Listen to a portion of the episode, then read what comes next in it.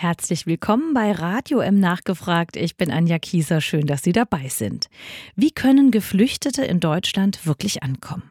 Viele Kommunen ächzen. Überall fehlt Unterstützung und Personal. Wie kann es anders gehen? Im Hoffnungshaus Leonberg bei Stuttgart, betrieben von der christlichen Hoffnungsträgerstiftung, leben seit acht Jahren Menschen unterschiedlichster Herkunft zusammen. Singles, Familien, Urschwaben und Menschen, die fliehen mussten. Meine Kollegin Kerstin Mühlmann war dort und berichtet. Eine Häuserreihe am Rand von Leonberg, modern wie schwäbisch bescheiden. Knapp 100 Menschen leben hier in einer Art internationalem Mehrgenerationenhaus. Jeder für sich und trotzdem gemeinsam. Angelika Röhm ist mit ihrer Familie von Anfang an dabei. Uns ist es alle miteinander wichtig, dass wir uns immer wieder daran erinnern, egal welche Herkunft, egal welche Religion und Sprache, der Mensch ist es wert. Und wir sind alle gleich viel wert. Wir wollen es wirklich schaffen, dass wir Leben teilen. Wer hier einzieht, genießt bezahlbare Mieten, Gemeinschaftsräume, einen Garten, Unterstützung durch Standortleiter und Sozialarbeit im Haus. Dazu offene, hilfsbereite Nachbarn. Das wirkt, sagt Angelika Röhm. Dass Bewohner sagen, ich würde heute einfach gar nicht mehr leben, wenn es euch nicht gäbe.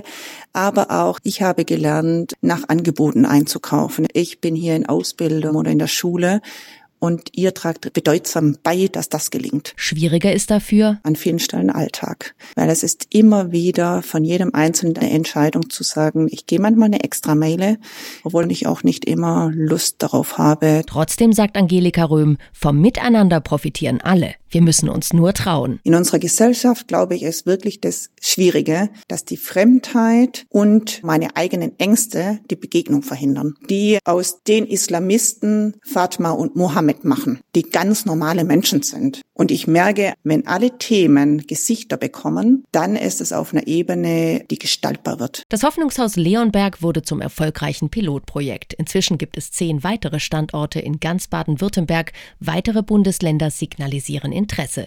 Das freut Angelika Röhm.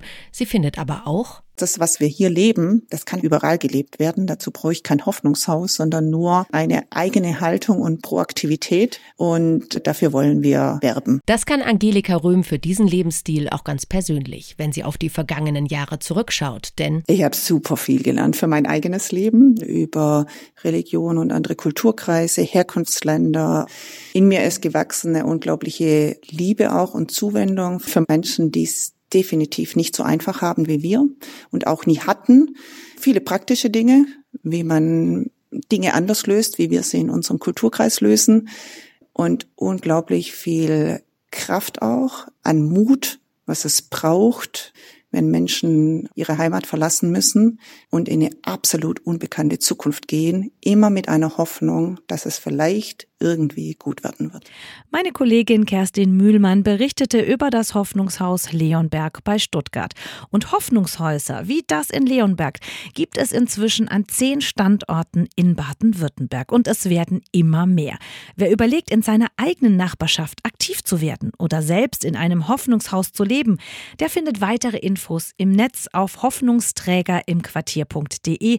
Einen Link dorthin finden Sie direkt hier auf unserer Seite. Ich bedanke mich fürs Zuhören.